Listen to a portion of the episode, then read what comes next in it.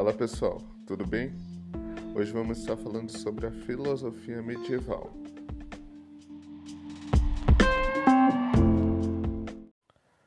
Por volta do século II d.C., o cristianismo começou a se expressar em contraposição à cultura greco-romana então vigente. Diante das diferenças entre o politeísmo greco-romano e o monoteísmo cristão, é possível entender por que o cristianismo, de início perseguido, ao começar a ser aceito e expandido, se contrapôs às concepções tradicionais a fim de conseguir adeptos para a sua fé. A principal das fontes utilizadas pelo cristianismo era a revelação divina.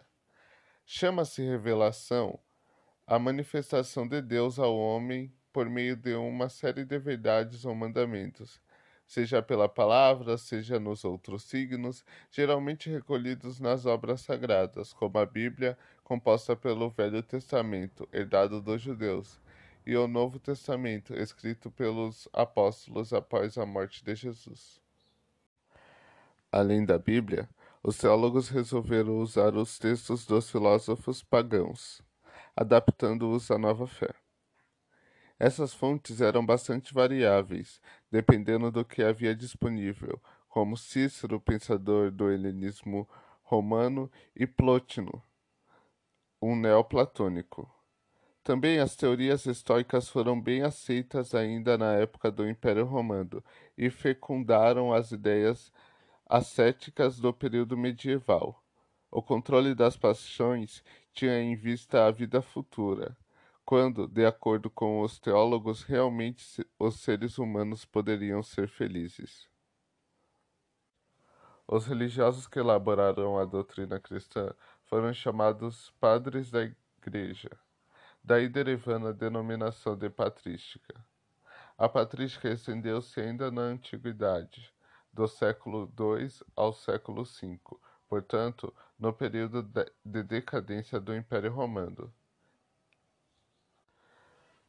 No esforço de converter os pagãos e combater as heresias, os primeiros padres da Igreja escreveram obras de apologética.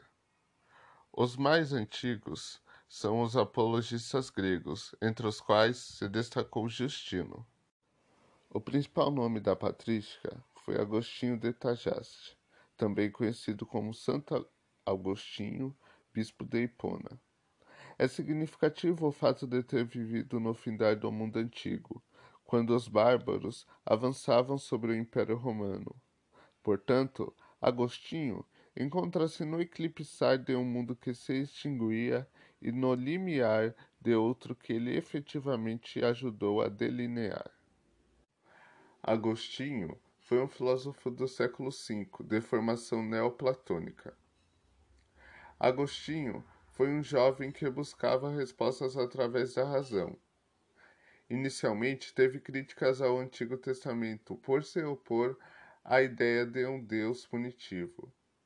Também teve contato com os maniqueísmos, mas, posteriormente, também se opôs por não aceitar a naturalidade do bem e do mal. Ele dizia que faltava algo em sua vida e por isso buscava pelo conhecimento.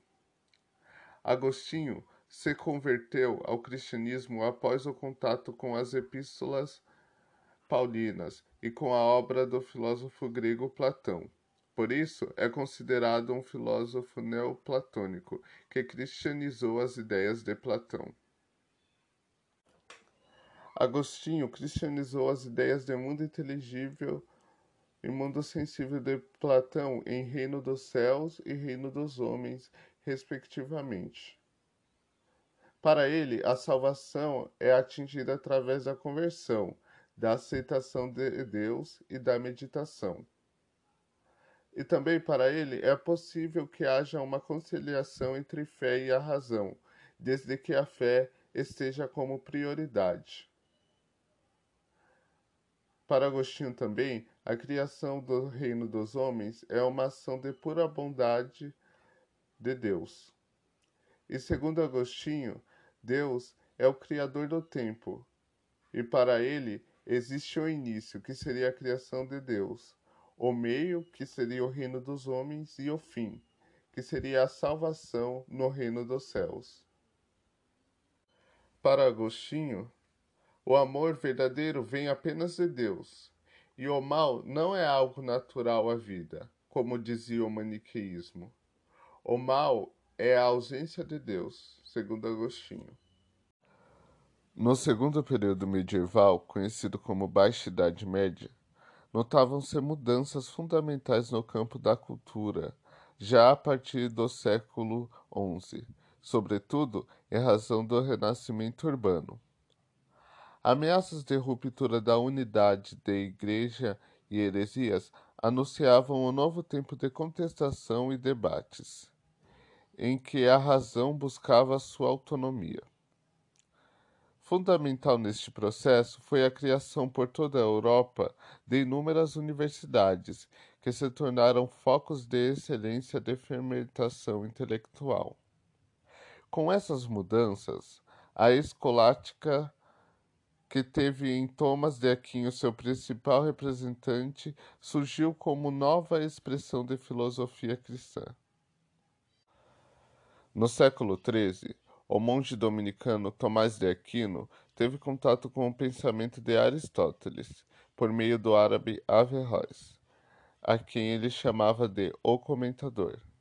Seu interesse o aproximou de recentes traduções feitas diretamente do grego, e desse modo pôde investigar mais profundamente o aristotelismo, adequando-o à fé cristã. Por esses motivos, Thomas de Aquino é considerado um filósofo do século XIII de influência aristotélica, pertencente à escolástica. Para Tomás de Aquino, o mundo sensível é capaz de gerar conhecimento para compreender a fé cristã e a experiência de Deus. E para ele, a existência de Deus se dá por cinco vias. A primeira é a do movimento. Tudo que se move deve ser movido por outro, pois nada se move por si só. A fim de evitar uma regressão ao infinito, o que seria absurdo, é necessário concluir que existe um motor que move todas as coisas e não é movido, ou seja, Deus. A segunda via é a causa eficiente. Nada pode ser causa de si mesmo, senão seria anterior a si mesmo. Por não poder seguir um processo infinito, é preciso admitir uma causa primeira que não é causada, ou seja, Deus. A terceira via é a da contingência e necessidade. Um ser contingente é aquele cuja existência depende de outro. Mas se todos fossem contingentes, nada existiria. Portanto, deve haver um ser necessário, que é Deus. A quarta via é os graus de perfeição.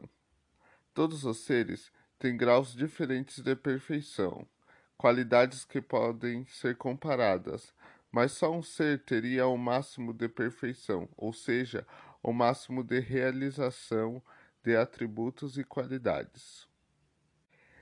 E a quinta via é a causa final, um argumento teológico. Toda a natureza tem uma finalidade, um propósito. Caso contrário, não haveria ordem. Deve haver uma inteligência ordenadora que é Deus.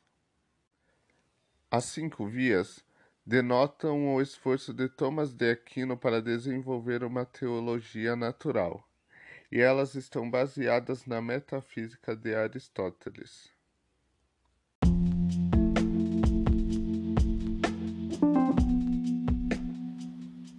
E é isso, pessoal. Espero que vocês tenham gostado e até a próxima.